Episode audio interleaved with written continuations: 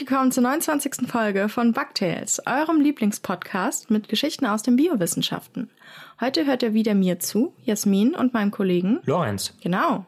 Und heute trennen uns mal nicht 3500 Kilometer, sondern nur 1400 Meter. Denn, Lorenz, wo bist du gerade? Ich befinde mich in Isolation in einem Apartment im Frankfurter Westend. Genau. Und weil er aus Israel eingeflogen ist, muss er jetzt erstmal da ein paar Tage absitzen, dann Corona-Test machen und dann wird er wieder auf die Welt losgelassen.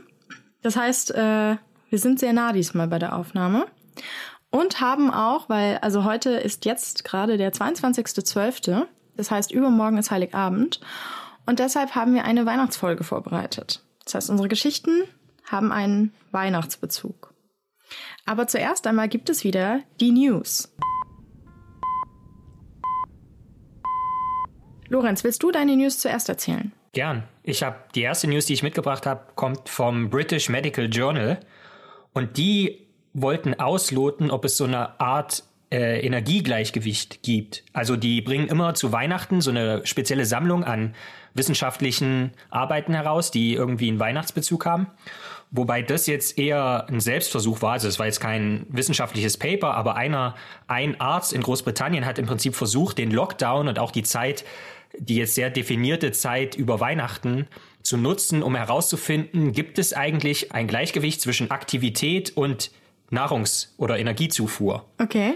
Das heißt, er hat seinen, seinen Alltag extrem kontrolliert, hat sich versucht, nur so viel zu bewegen, dass er die Kalorien verbrennt, die er auch zu sich genommen hat, sehr definiert. Und das Fazit war sehr interessant, denn das funktioniert schlichtweg nicht. Die täglichen Schwankungen, egal wie kontrolliert Energiezufuhr und Verbrauch sind, sind größer als alles, was man sonst irgendwie kontrollieren kann. Und das ist eigentlich ganz gut, weil gerade über die Feiertage sollte es nicht das Ziel sein, äh, das Gewicht zu halten und Energiezufuhr und Verbrauch auszugleichen. Ich dachte, das klingt auch ziemlich weihnachtstypisch. Rumliegen, möglichst nicht bewegen, dabei essen. Genau. Den Selbstversuch, da bin ich auch gerade dran. Ich sag dann Bescheid, wie es lief. Okay. Achso, ja, jetzt kann ich eine News vorlesen. Ja. Und zwar kommt meine aus dem Endangered Species Research aus dem äh, aus der Veröffentlichung. Und zwar hat man entdeckt, dass im Arabischen Meer, wo Wale eigentlich wirklich in den 60er Jahren des letzten Jahrtausends ähm, fast ausgerottet wurden durch Überfischung, hat man jetzt eine Gruppe Blauwale entdeckt, von die man, von der man keine Ahnung hatte, dass es die gibt. Mhm. Also wirklich so seit, wer weiß wie lange schwimmen die da rum, keiner hat die bisher entdeckt. Man hat immer mal so Gesänge gehört, wo man dachte, hm, klingt ein bisschen anders als Blauwal normalerweise. Wer ist das denn? So und hat jahrelang aber nicht entdeckt, wer es war. Jetzt hat man sie gefunden und man geht davon sogar aus, dass die sich halt so isoliert haben, dass die auch mittlerweile eine eigene Unterart bilden. So. Also, good news, es gibt wieder Blauwale im Arabischen Meer. Ich hoffe, dass jetzt niemand dann losfährt und sich denkt, Mensch, es gibt Blauwal im Arabischen Meer und dann seine Harpune rausholt. Gutes Weihnachtsgeschenk. Ja, ja, genau. Also das war meine erste News. Meine zweite News kommt von meinem wissenschaftlichen Lieblingsjournal. Die äh, Hörerinnen und Hörer, die schon länger dabei sind, werden es wissen. Das äh, mhm. nennt sich Cell Systems. Und die haben viele WissenschaftlerInnen gefragt, wie die Covid-19-Pandemie deren Forschung verändert hat. Und da hat Judith Zaug vom Europäischen Molekularbiologie-Labor EMBL in Heidelberg was sehr Gutes gesagt, wie ich finde, denn sie meinte, wir machen weiter das, was wir gut können. Also sie beschäftigen sich mit Erbgutregulation im Allgemeinen weil sie glaubt, dass wenn man, wenn sich jetzt einfach alle Leute mit Covid-19 beschäftigen, egal wie viel oder wie wenig sie davon verstehen, dann nimmt es Ressourcen weg von anderen schwerwiegenden Krankheiten, die auch weiter erforscht werden müssen. Hm. Deswegen auch äh, eine gute Nachricht, denke ich. Okay. Ich habe jetzt noch eine Fossil-News, natürlich. Yay. Und zwar hat man schon, das ähm, ist jetzt schon ein bisschen eine ältere News, aber letztes Mal war ich ja nicht in der Folge dabei. Und zwar hat man die älteste, den ältesten fossilen Python entdeckt, und zwar hier in der Nähe von Darmstadt, also gar nicht weit von hier. Und man ging ja einfach bisher davon aus, weil die Schlangen heutzutage ja in Asien, in Afrika und Australien leben, dass die da irgendwie einen Ursprung haben. Aber anscheinend haben die ihren Ursprung tatsächlich in Europa und haben vor rund 47 Millionen Jahren halt hier gelebt. Mhm.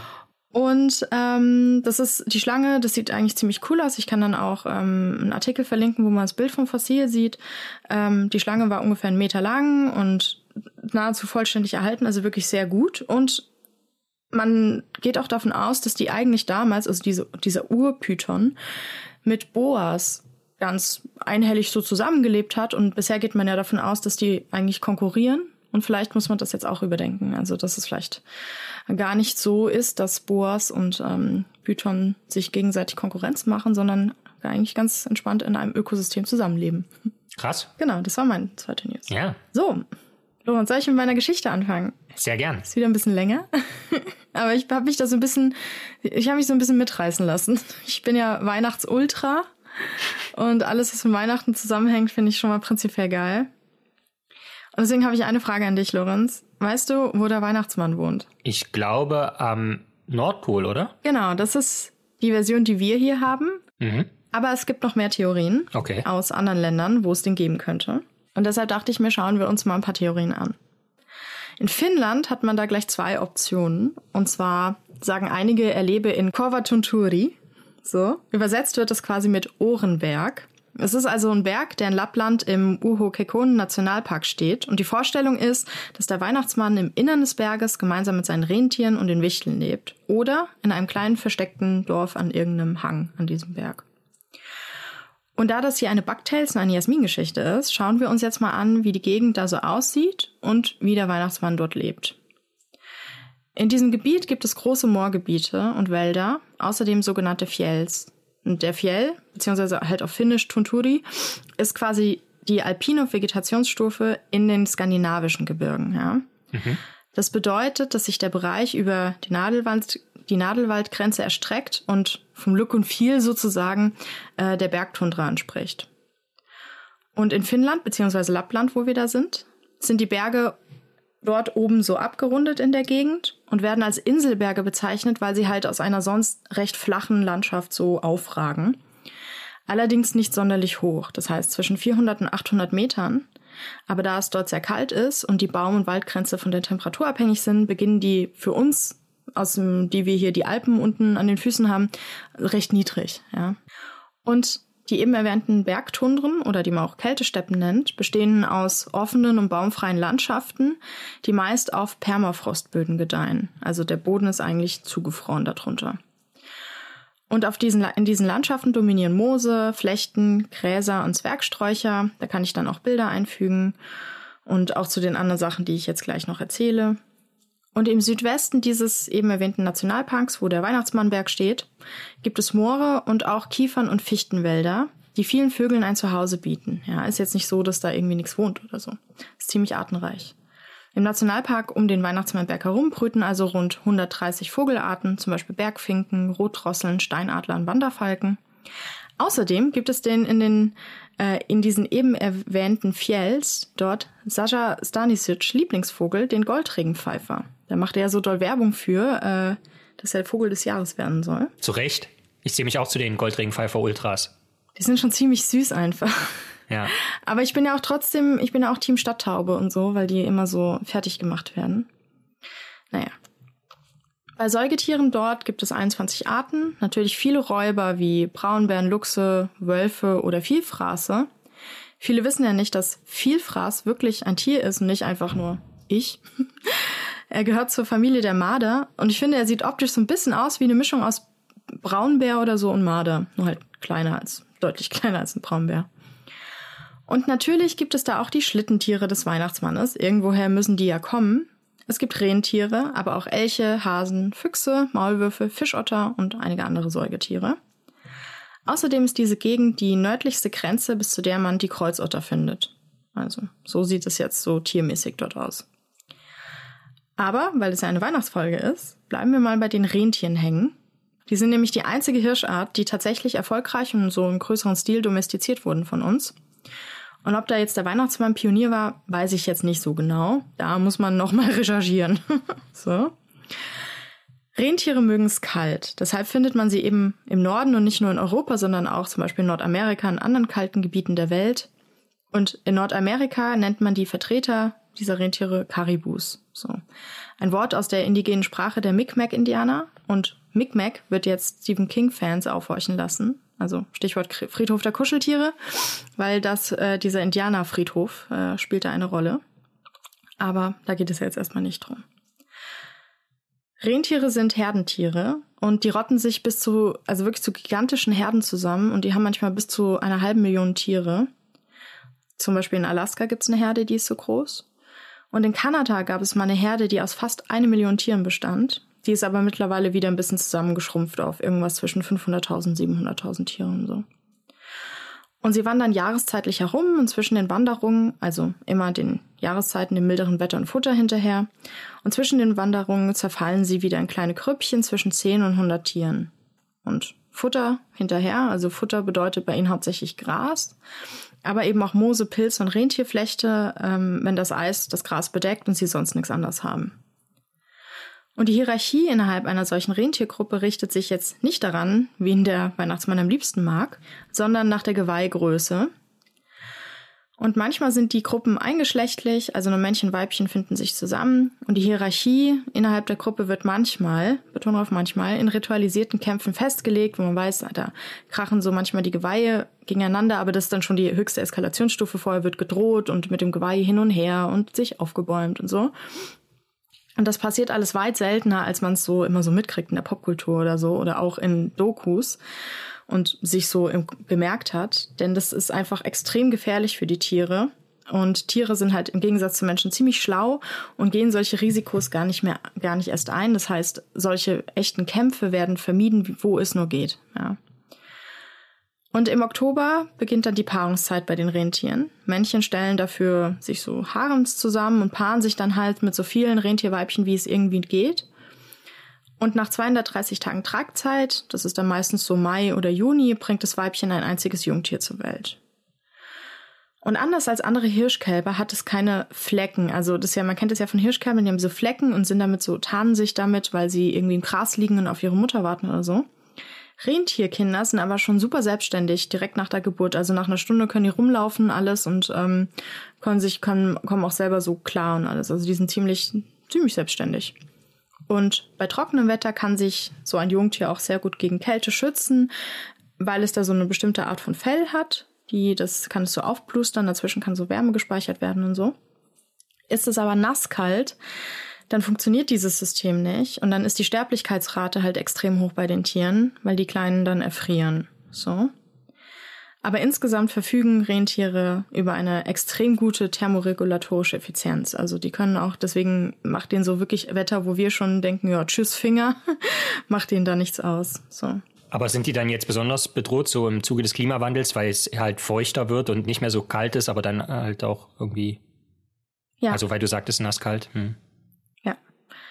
Wie gesagt, gibt es in Lappland viele Raubtiere, die sie natürlich bejagen und Menschen machen das ja auch, ne? Und schon auf Höhlenzeichnungen aus der Steinzeit findet man ja so Rentierdarstellungen, Jagddarstellungen. Die Neandertaler haben sie zum Beispiel sehr stark bejagt. Aber womit die Tiere leider sehr zu kämpfen haben, sind Parasiten, sowohl innerliche als auch Endoparasiten, zum Beispiel im Darm, als auch Ektoparasiten, also außerhalb des Körpers. Und das liegt, zudem gibt es halt in den wärmeren Phasen extrem, also wirklich extrem große Stechmückenschwärme. Und da, wie du sagst, Klimawandel, wenn alles immer viel öfter taut, viel länger nicht zugefroren ist und so, ist es, nimmt das auch zu und die übertragen halt Krankheiten, machen denen ziemlich zu schaffen, so. Hm. Das heißt, Rentier Life ist a Hard Knock Life und nicht irgendwie schön gepampert mit dem Weihnachtsmann da irgendwie Glühwein trinken oder so. Aber zurück zu diesen, zum, genau, zum Weihnachtsmann, wenn wir schon dabei sind. Es gibt noch eine andere Theorie. Und zwar, dass der finnische Weihnachtsmann in Rovaniemi lebt. Das liegt daran, weil man da am Weihnachtsmannberg in dem Naturschutzgebiet ein Weihnachtsdorf bauen wollte, das aber natürlich aufgrund der Schutzbestimmungen nicht so gut funktioniert. Und dann hat man es einfach 300 Kilometer verlegt, und zwar nach Rovaniemi. Und dort ist ein Weihnachtsmanndorf und dort lebt er angeblich so. Das war Finnland. In Schweden glaubt man, dass der Weihnachtsmann in Dalarna lebt. Mittlerweile ist das eine historische Provinz in Schweden, also ich glaube bis Mitte der 90er oder so gab es die. Und mittlerweile heißt sie Dalarnas Land. Die Grenzen verlaufen nur hier und da ein bisschen anders, ist aber so ähnlich wie früher. Und in der Gegend leben rund drei Prozent der schwedischen Bevölkerung, ist jetzt also nicht so irredicht besiedelt. Kann also schon sein, dass da irgendwo der Weihnachtsmann wohnt, ne? Weiß man nicht. so. In Dänemark denkt man, der Weihnachtsmann lebe in Grönland. Und damit kommt man ja unserer deutschen Vorstellung recht nah, so irgendwie im Eis und sowas, ja. Und Grönland besteht zu einem großen Teil aus der größten Insel der Welt und liegt im Nordatlantik bzw. im Arktischen Ozean. und beinhaltet auch die nördlichste Landfläche unserer Erde. Und man denkt ja immer, oh, kalt, Eis, da lebt bestimmt nicht viel, so, aber das ist halt Quatsch, ja. Die Fauna ist sehr artenreich, nur Amphibien und Reptilien kommen da halt nicht vor, weil sie mit ihrem Stoffwechsel und der Art, wie sie Thermoregulation betreiben, dort nicht gut zurechtkommen, ja. Also wenn du da nicht wechselwarm bist oder dir wie ein Insekt irgendwie da sagst, auch mal Kältestarre geht auch mal irgendwie, die erfrieren, würden da halt einfach zufrieren und dann halt nicht wieder aufwachen, so. Und es gibt aber auch viele Fische dort in Grönland, also vor den Küsten und in den Seen. Und deshalb hat Grönland ja auch so eine große Fischereiindustrie. Man kann dort zum Beispiel Lachs, Dorsch, Heilbutt und Co. antreffen. Also auch eigentlich richtig zahlreich, aber halt mit vorsichtig zu genießen, so eine Aussage, weil, also vergleichsweise zahlreich, weil wir natürlich durch unsere großen Fischereiindustrien den Fischbeständen ziemlich auf den Leib rücken. Und ich glaube, die meisten Fischbestände auf der Welt sind mittlerweile überfischt. Also das ist hm, nicht so gut. So, und der bekannteste Einwohner Grönlands ist neben dem Weihnachtsmann vermutlich der Eisbär. Gemeinsam mit dem Kamtschatka-Bären und dem Kodiak-Bären ist der Eisbär das größte Raubtier der Erde. Also nicht im Wasser, so, sondern Landraubtier. Und Eisbären sind sehr eng mit Braunbären verwandt also sieht man, die sehen manchmal so, wenn man nicht genau hinguckt, denkt man sich, ja, wie ein Braunbär, nur in weiß. Aber die sehen schon ein bisschen anders aus. Zum Beispiel haben sie eben dieses weiße Fell zur Tarnung im Eis und sie haben einen sehr langen Hals und so ein bisschen platten Kopf. Und zudem haben sie Schwimmhäute an den Vordertatzen, mit denen sie wirklich sehr schnell durchs Wasser schwimmen können. Und mit den Hinterpfoten steuern sie dann. Also das ist dann so das Steuerruder sozusagen. Und es ist ja so, dass viele Raubtiere, die müssen ja jagen, extrem gut sehen können, ja. Der Eisbär kann aber vor allem gut riechen und hören. Mit der Nase können sie Beute über lange Strecken erschnuppern und wenn ein Eisbär wissen will, das finde ich ziemlich cool, wie dick eine Eisplatte ist, haut er auf das Eis und hört die Resonanz des Wassers, also die Reflexion, die das Geräusch macht. Und dadurch weiß er dann, wie dick und damit auch, wie sicher das Eis ist oder auch, ob es sich lohnt, da mal zu schauen, ob man da irgendwie ein Loch reinkriegt oder so. Und augentechnisch sieht er dagegen eher so, na ja, so wie wir Menschen kann man das, glaube ich, ungefähr vergleichen. Wir sehen okay, aber überragend ist es nicht. so. Da gibt ja auch nicht viel zu sehen. Ist ja eh alles irgendwie weiß, oder? Doch, ich wäre total gern Vogel mit den Vogelaugen, weil der auf von hier aus, also ich bin hier jetzt gerade in meinem Arbeitszimmer und schaue aus dem Fenster und ich glaube, zehn Meter Luftlinie, wahrscheinlich nicht mal, äh, ist ein Baum, ein kleiner vor mir. Und von hier aus würde ein Vogel die Rinde da sehen, wenn da eine Ameise langläuft. Ja, so wenn sich da so, weil die extremes Detail sehen haben, ja. Und ich sehe gerade so, oh, ich glaube, es sind Blätter und keine Blasen oder so. Also, ja. Aber wenn der Eisbär so gut sehen würde, dann würde er wahrscheinlich die einzelnen Schneeflockenformen im Schnee erkennen und dann hätte er total, also wäre er total überwältigt von dem ganzen Input. Das Gehirn wäre dann ja angepasst. Aber auf jeden Fall wäre Chef vor Eisbären könnte auch noch gut sehen, dann gut Nacht, ey. So Spitzbergen, da, da gibt's ja auch Eisbären, da wohnen ja auch Menschen. Schon da ein Spaziergang, da sollten, also deswegen haben die da halt immer ein Gewehr dabei, wenn sie da spazieren gehen, weil kann mal ziemlich schnell ziemlich schief gehen und auch durch den Klimawandel, da komme ich gleich drauf zu sprechen, ähm, geht es den Eisbären recht schlecht und die kommen dadurch immer näher an menschliche Siedlungen tatsächlich, etwas, was sie sonst eigentlich nicht machen. So.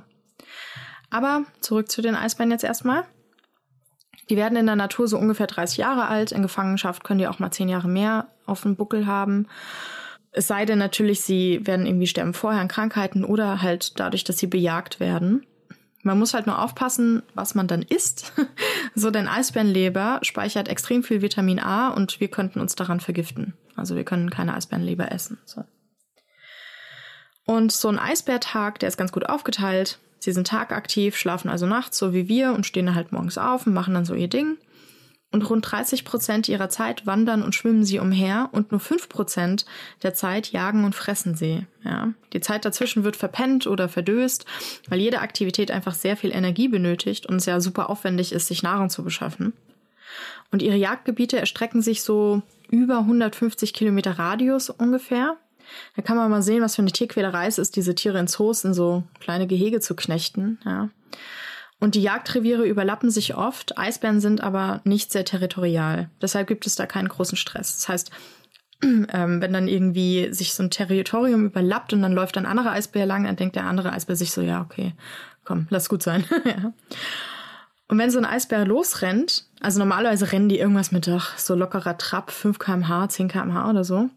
Aber wenn er sprintet, weil er irgendwie eine Robbe erwischen will oder halt einen Menschen, so, dann kann er schön, also wirklich ohne große Probleme auf 30 km/h beschleunigen. Das heißt, wäre also besser, wenn man nicht von einem verfolgt wird oder ein Fahrrad dabei hat und gut im Training ist. so. Im Eis. So ein Fahrrad, Fahrrad mit Spikes. Und wie erwähnt, beutelt der Klimawandel die Eisbären total. Also ihnen wird generell sehr schnell zu warm, weshalb sie sich zum Beispiel in Permafrostböden dann richtig eingraben, um sich abzukühlen und kommt ein Schneesturm, lassen sie sich halt einfach einschneiden, warten ab, bis der Sturm oder der Blizzard vorbei ist. Und Winterruhe halten sie aber nicht, da gerade im Winter die Robben ziemlich aktiv sind. Und die stehen halt auf Nummer eins ihres Speiseplans. Und wie gesagt, der Klimawandel hat einen großen Einfluss auf das Eisbärenleben. Die leiden extrem darunter. Man kennt ja diese Bilder der klapperdürren dürren Tiere, die dann sogar mittlerweile in menschlichen Siedlungen irgendwo im Norden gesichtet werden. Etwas, was die normalerweise niemals machen würden. Also die meiden Menschen eigentlich. Und sie sind halt auf Packeis angewiesen, um zu jagen, weil die dann dort die Robben jagen können. Also die Rappen, die jagen auch viel lieber an Land, also auf festem Grund, als im Wasser, weil die nicht so schnell eine Robbe hängt die halt komplett ab. So, ja. Aber wenn da Robben irgendwie auf großen Packeisflächen schlafen, dann können die sich anpirschen, auch von unter Wasser und jagen die dann halt. Aber dafür muss halt Packeis da sein, ja. Ansonsten verhungern sie halt oder sie überhitzen halt auch. Wenn es so warm ist, dass sich kein Packeis bildet, bedeutet ja, dass auch die Umgebungstemperatur viel zu warm ist für die Tiere. Und gibt es keine guten Voraussetzungen für ihr Überleben, dann ziehen die los, um eine bessere Stelle zu finden. Und das ist eigentlich nicht sehr eisbärentypisch. Und da gab es zum Beispiel 2008 ähm, ein Eisbärenweibchen, also die haben da so eine Eisbärengruppe mit Senderhalsbändern ausgestattet, alles Weibchen. Und da war einer, also ein Weibchen, das ist in neun Tagen ohne Pause, ohne Schlaf, ohne alles 687 Kilometer weit geschwommen und dann auch noch 1800 Kilometer gelaufen auf Eisschollen und hat über 20 Prozent seines Gewichts dabei abgenommen. Und das sieht man darauf, weil das ist eigentlich, also wenn man es mit anderen, das ist kein typisches Eisbärverhalten und das ist halt so eine Verhaltensreaktion, dieses Langstreckenschwimmen, diese unglaublich weite Wanderung, ähm, um auf die globale Re Erwärmung zu reagieren, weil die dort nichts mehr zum Essen gefunden hat. Ja? Also hm. und viele sterben dann halt auch natürlich bei so Versuchen. Also die ertrinken dann, sind erschöpfen, ertrinken oder sterben einfach so, verhungern oder so. Also alles sehr, sehr schlimm. Aber zurück wieder zu was bisschen freundlicherem. Und zwar anders als Rentiere bilden Eisbären keine Gruppen, sondern sie schlagen sich halt bärentypisch allein durchs Leben. Das heißt auch, die sind, die haben da zwar so eine ganze große Gruppe Eisbären ausgestattet, aber halt nicht Gruppe im Sinne von Sozialverband. Ja, also das sind einfach Einzelgänger, außer natürlich Weibchen. Wenn die Jungtiere hat, dann kümmert die sich um sie und hat die natürlich dabei. Und aber auch wenn die Einzelgänger sind, sind sie überraschend gechillt. Mein Hamster zum Beispiel, wenn Zwerghamster auf einen anderen Hamster treffen, dann geht halt der Stress richtig los, wenn die dann nicht ausweichen können oder so. Aber wenn so ein Eisbär auf einen anderen Eisbär trifft, dann denken sie sich so, ja, pff, mein Gott, geht schon. Ähm, und weil es gibt zum Beispiel dann saisonal irgendwie so Robben-Hotspots, wo alle Eisbären wissen, cool, jetzt wieder Winter, jetzt kommen die Robben. Und weil die sich dort paaren und was weiß ich nicht alles. Und dann kommen die da halt hin und dann sind die Eisbären recht nah beieinander. Also sind sozusagen äh, dringen in den Personal Space eines jeden anderen Eisbären ein. Aber die reagieren da total stressfrei. Also selbst Männchen tolerieren sich untereinander, denken sich so, ja gut, ich fange da jetzt keinen Stress an hier. Ist eh anstrengend, außerdem sind viele Robben da, chill. ja. So, also Eisbären Live, eigentlich sind das recht entspannte Gesellen und deswegen sieht man auch, wenn so an Eisbär-Attacken oder sowas, wenn da sowas passiert, weil die zur Siedlung rankommen, das würde ein Eisbär eigentlich niemals machen, weil die so sehr distanzliebend und äh, ruhig und Anführungsstrichen freundlich sind und das halt nur aus Not tun. Das ist halt die dänische Ansicht, wo der Weihnachtsmann lebt, also wieder zurück zu dem Überthema. Aber es gibt auch irgendwie Versionen in dänischen Kinderbüchern, wo man sagt, der lebt im Südpol. Und ist dann natürlich was ganz anderes. Also man kann sich ja Nordpol, Südpol ganz gut merken. Im Südpol leben die Pinguine, am Nordbären die, im Nordpol die Eisbären und die treffen sich nie. So, ja, also Pinguine und Eisbären. Aber jetzt ganz zurück zu den Weihnachtsmännern. Es gibt äh, auch Berichte, nach denen der Weihnachtsmann gar nicht so ein Nordfan ist, also so in der Kälte, sondern eher aus dem Süden kommt, und zwar aus der Region um Antalya rum, also aus der Türkei. Das kommt wohl daher, dass man so einen Bogen schlägt zum historischen Nikolaus von Myra, den es da ja irgendwie gegeben haben soll oder auch gab. Und es gibt auch Berichte aus Süditalien sogar. Oder die Niederländer glauben zum Beispiel, dass der Weihnachtsmann aus Spanien kommt Und äh, ziemlich casual, der zerreißt nämlich gemeinsam mit seinem Gehilfen den Zwarten Piet per Dampfschiff an. also da ist Rudolf arbeitslos, Rentiere haben aber eh keinen Bock auf Süden, also das weiß ich nicht, was man da sonst nehmen sollte. Äh, ein Varan aus, irgendwie aus äh, Mauritius, naja. So, aber wie du eingangs gesagt hast, Lorenz, in Deutschland geht man ja davon aus, dass äh, der Eisbär am Nordpol, äh, der Eisbär, ja, der Eisbär, der lebt auch am Nordpol, aber ich meine der Weihnachtsmann, dass der so richtig am Nordpol lebt. Ja? Mhm. Und würde man die Erde in so eine gigantische Globushalterung spannen, wie man sie ja von diesen Drehglobi, Globi äh, kennt, dann bildet der Nordpol halt eine dieser Drehachsen wobei das der geografische Nordpol ist. Der unterscheidet sich nämlich von der Lage vom arktischen Magnetpol und dem arktischen geomagnetischen Pol. Klingt so ein bisschen wie Jüdische Volksfront und Volksfront äh, von Judäa. Klingt alles verwirrend ähnlich, ist aber alles unterschiedlich. Und der geografische Nordpol ist nämlich der nördlichste Punkt der Welt und liegt quasi direkt gegenüber vom Südpol auf der nordamerikanischen Platte. Jedoch nicht auf dem Festland, sondern auf so einer zwei bis drei Meter dicken schwimmenden Eisdecke mit einem Nordpolarmeer. Wenn wir Klimawandel so weitermachen, ist das auch bald Geschichte. So, ja. Über diesen geografischen Nordpol steht der Nordpolarstern. Den sieht man ja immer ganz gut im Zenit. Und vom 21. März bis zum 23. September herrscht der Polartag. Das bedeutet, die Sonne geht nicht unter. Dann geht irgendwann so der Sonnenuntergang los, mehrere Wochen ist dann Dämmerung, dann kommt die Polarnacht, die ungefähr ein halbes Jahr anhält, das heißt, da wird es dann gar nicht mehr hell. Dann wieder ein sehr langsamer Sonnenaufgang, Dämmerung und so weiter. Wenn man also ein Date am Nordpol hat, zum Beispiel wie Carla Kolumna mit dem Wein französischen Weihnachtsmann da auf so einer Bibi Blocksberg-Kassette, sollte man auf jeden Fall Zelt und Verpflegung für mehrere Monate mitnehmen, wenn man gemeinsam den Sonnenuntergang angucken will. so. Also sollte man sich ordentlich Zeit nehmen dafür, für dieses Date. Der arktische Magnetpol hingegen sammelt sozusagen die magnetischen Feldlinien. Also kennt man vielleicht noch aus der Schule so dieses Bild von, ähm, von der Erde und da laufen diese magnetischen Feldlinien lang. Und physikalisch betrachtet, weil sonst wäre es viel zu einfach, ist es ein magnetischer Südpol. Klingt komisch, ist aber so. Und ich will jetzt hier auch gar nicht zu sehr in die Tiefe gehen, sonst stehen äh, den Zuschauern bald die Haare zu Berge. Aber wenn man zum Beispiel einen Kompass hat, dann zeigt er ja mit einem bis zu einem Radius von 2000 Kilometer um diesen Pol herum Richtung Norden. Aber wenn man dann zu nah kommt, kann er nicht mal richtig Richtung Norden zeigen, weil nördlicher als Norden geht er nicht magnetisch. Und der Pol verlagert sich auch jedes Jahr, damit es nicht so langweilig wird. Und das kann man ungefähr voraussagen, dann wo er wieder sein wird. Und es gibt noch viel spannenden Kram dazu, aber das lasse ich jetzt mal aus. Dann der dritte im Bunde, der arktische geomagnetische Pol ist ein sogenannter theoretischer Pol des unregelmäßigen Erdmagnetfelds. Und ich belasse es jetzt aber dabei, weil ich weiß, dass die ZuschauerInnen kotzen werden, wenn ich jetzt hier mit Physik anfange. Und schauen wir uns aber deshalb nochmal schnell äh, die Natur so am Nordpol um. Also direkt an der Kappe gibt's jetzt nicht viel, aber das gehört ja alles zum Nordpolarkreis. Und ähm, diese, unsere, die Pole unserer Erde, also Nord- und Südpol, sind von so polaren Eiskappen bedeckt. Und da gibt's jetzt nicht viel Leben, aber auch nicht gar keins. Nämlich ähm, diese Eiskappen bedecken subglaziale Seen. Also Seen und Glazius wie ein Gletscher, ja, die von einem Gletscher überdacht werden. Und dieser Gletscher ist dann mehrere hundert oder tausend Meter dick. Und das ist aber kein totes Gebiet, dieser See, sondern darin leben auch Mikroorganismen wie zum Beispiel Bakterien. Und die Weltraumforschung ist an diesen Seen sehr interessiert, da man davon ausgeht, dass zum Beispiel auf dem Jupitermond Europa oder dem Saturnmond Enceladus ähnliche Bedingungen herrschen. Und deshalb hält man deren Ozeane, also man sieht ja auch durch Teleskope, dass die Ozeane haben und so, dafür geeignet, dass da drin vielleicht außerirdisches Leben vorhanden ist.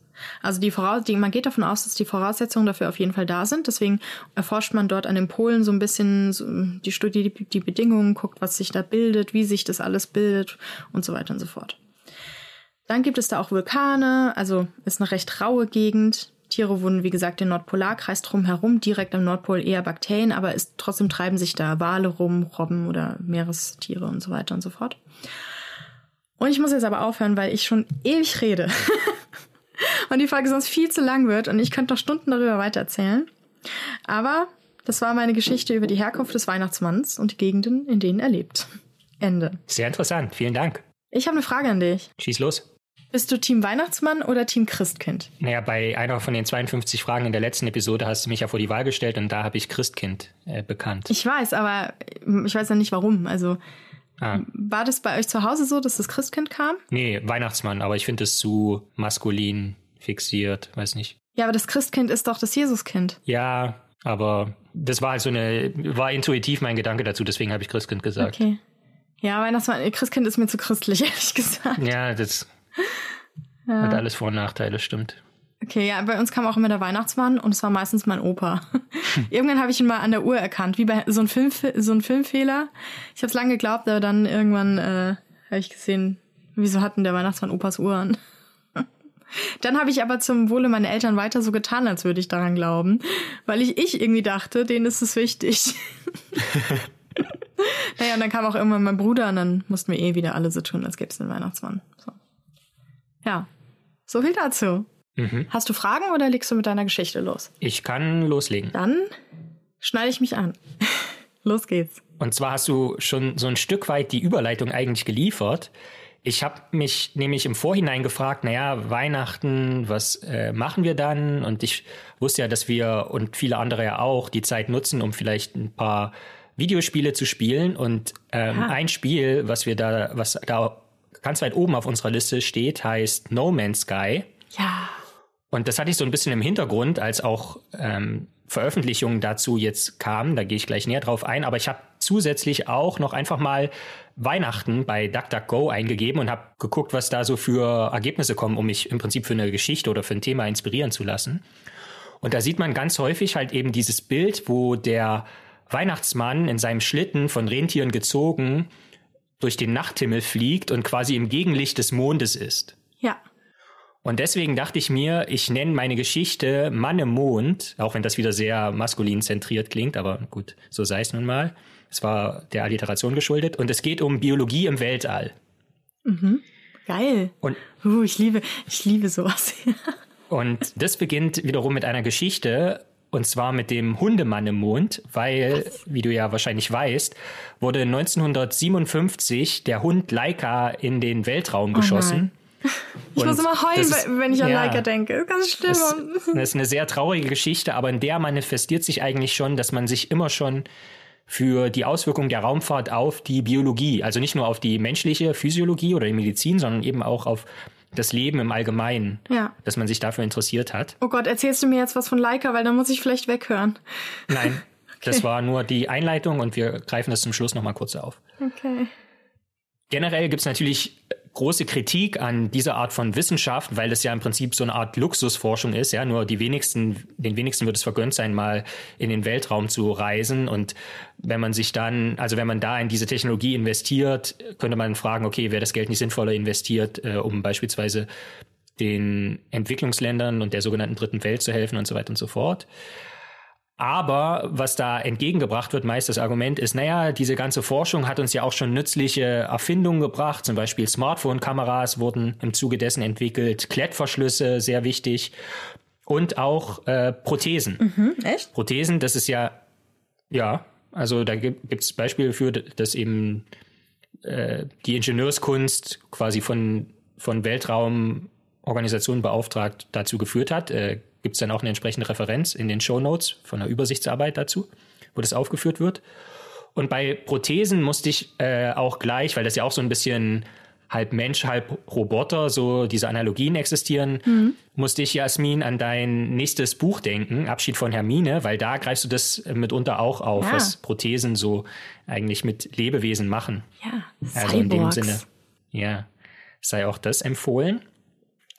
Und Generell kann man auch sagen, sozusagen noch ein Argument für Weltraumforschung und was die äh, mit Biologie zu tun hat, ist, dass im Weltraum eigentlich bekannte biologische Probleme erzeugt werden. Das heißt, an was für Krankheiten würde die Astronautin Jasmin leiden, wenn sie im Weltraum wäre? Ich? Ja. Naja, der Druck würde meiner Lunge Probleme bereiten, oder? Also schon in einer Raumstation meine ich jetzt nicht. Ja, aber über lange Zeit trotzdem, oder? Genau, ja. Genau, also in Raumstationen gibt es einen höheren. Mein Blut wahrscheinlich. Genau. Verändert sich dann. Genau, in Raumstationen gibt es einen höheren Kohlenstoffdioxidgehalt als in unserer Atmosphärenluft. Das, auch trotz aller Luftwechselsysteme kann man das auch gerade bei langfristigen Missionen nicht vermeiden. Es kommt natürlich zu Stress, ja, wenn man generell da auf so einer langen Mission ist. Man hat Schlafstörungen, weil es gibt ja auch andere Tag-Nacht-Rhythmik. Die kann man zwar entsprechend irgendwie simulieren mit Kunstlicht, aber das ist auch nur suboptimal. Mhm. Es kommt, wie du schon gesagt hast, durch die ganze Blut, veränderte Blutzirkulation zu Herz-Kreislauf-Problemen, Atemproblemen. Man verändert die Ernährung und das ist ja auch bekannt. Strahlung. Genau, es gibt Strahlung, der man ausgesetzt wird. Da ja. kann vielleicht Krebs ausgelöst werden. Es gibt Muskel- und Knochenaufbauveränderungen. Die Fitness ändert sich. Und man hat natürlich äh, da in so einer Raumkapsel nur eine eingeschränkte medizinische Versorgung. Man kann natürlich sich irgendwie äh, ärztliches Personal mitnehmen, aber das ist auch nur eingeschränkt und es ist natürlich eine ganz andere Umgebung. Das heißt so, wenn man jetzt mal an Infektionskrankheiten oder so denkt in einer Raumstation, ist das natürlich anders. Das heißt, unser Immunsystem wird auch ganz anders herausgefordert. Und die Krankheiten, die im Weltall ausgelöst werden, tendenziell, wodurch kommt das? Ad eins natürlich durch die Strahlung, mhm. aber auch durch die Schwerkraft oder einen Mangel daran.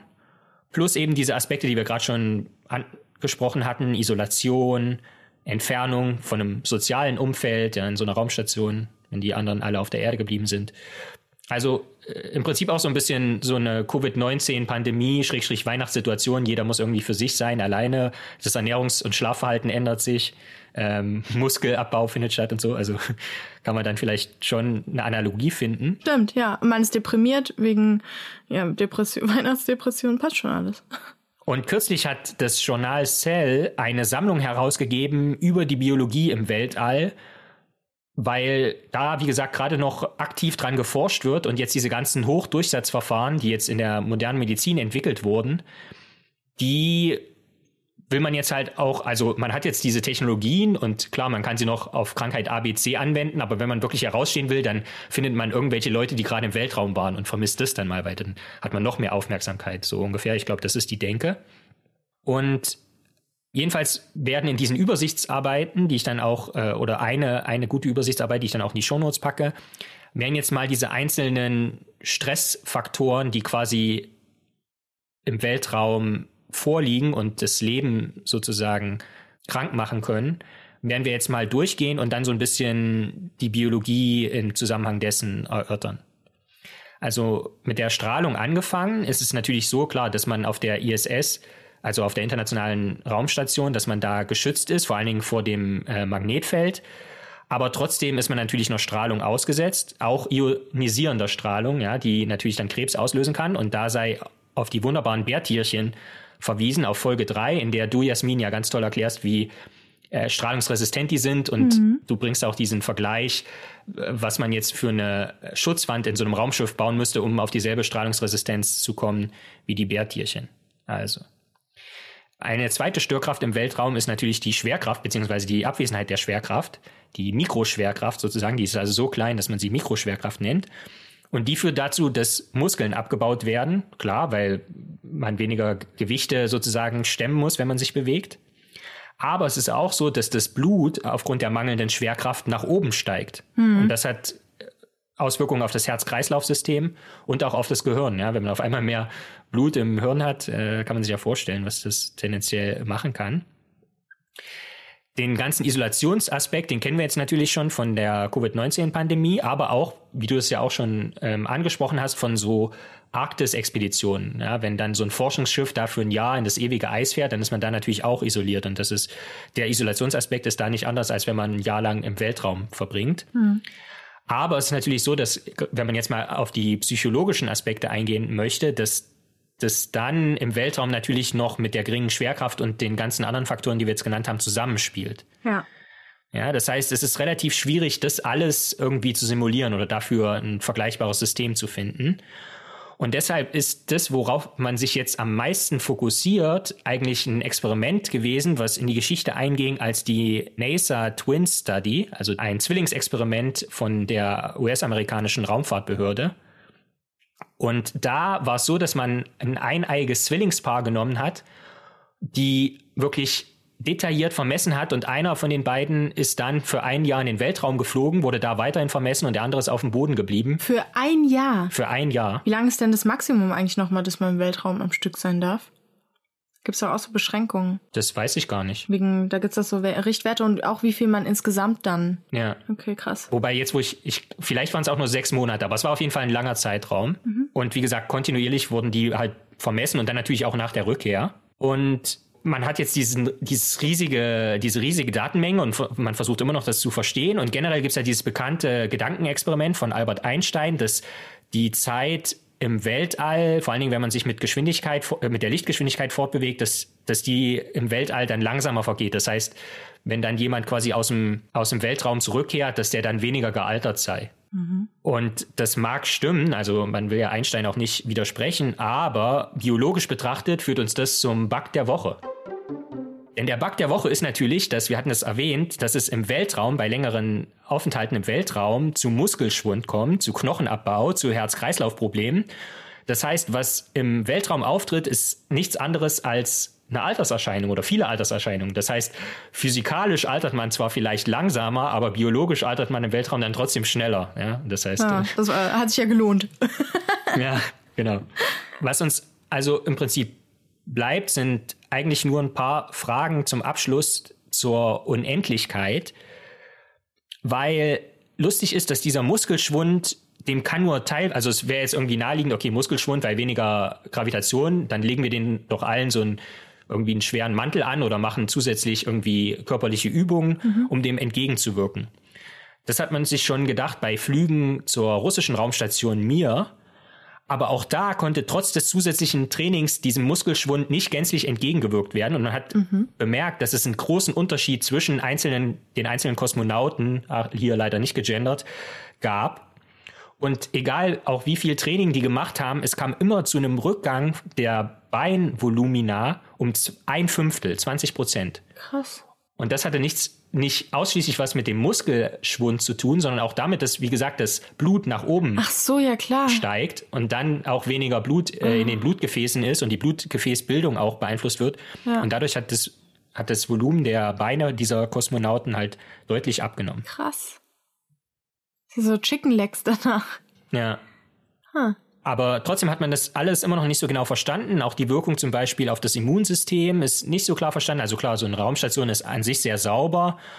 Aber auch unsere Darmbakterien, die wir mit ins Weltall nehmen, werden beeinflusst.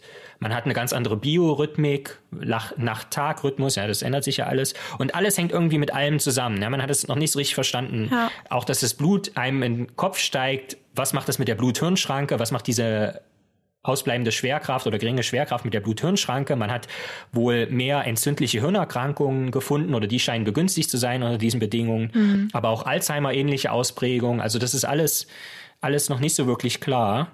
Ja, das heißt, obwohl der Weltraum mit seinen unendlichen Weiten sehr leer wirkt, existieren doch viele Störkräfte, deren Zusammenspiel wir in ihrer Komplexität noch nicht verstanden haben, geschweige denn deren Wirkung auf unsere nicht minder komplexe Biologie.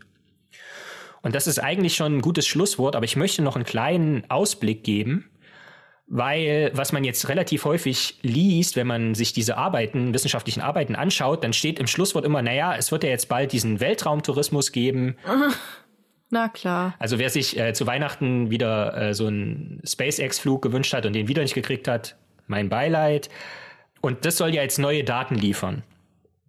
Und das Gute ist immerhin, dass diese Daten jetzt vermehrt frei zur Verfügung gestellt werden, sodass diese allen einsichtig sind, manche aber trotzdem immer nur auf Nachfrage und gerade wenn es dann um private Unternehmen geht wie SpaceX, dann ist es natürlich auch, vermute ich mal, dass die das nicht mit der Gemeinschaft teilen, so selbstlos sind die ja dann nicht. Nee. aber in der Übersichtsarbeit, die ich in den Shownotes zur Verfügung stelle, gibt es auch eine Tabelle, die das jeweils aufführt, wo man sich diese Daten einsehen kann.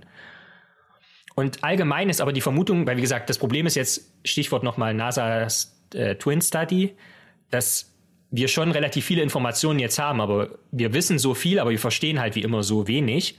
Und deshalb lautet die allgemeine Vermutung, dass wir, um das Ganze wirklich zu verstehen, wieder zurückgehen müssen zu Modellorganismen und nicht so sehr Menschen ins All schießen, sondern wieder zum Beispiel Fadenwürmer.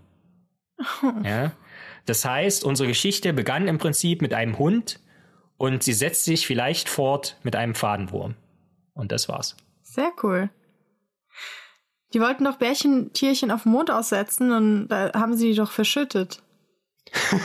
Echt? War es nicht der Mond oder Mars? Eins von beiden haben die doch verschüttet. Okay. Aber irgendwie ging es denen, ich weiß nicht, die haben die, glaube ich, wieder eingesammelt, weiß nicht mehr. Denen geht's ganz gut. also, also, man wollte die eigentlich in den Kapseln lassen, gucken, wie es denen geht. Aber irgendwie. Ich stell mir so vor, so ein Bärtierchen mit so einem Raumanzug, wie es dann da so durch den Outer Space driftet.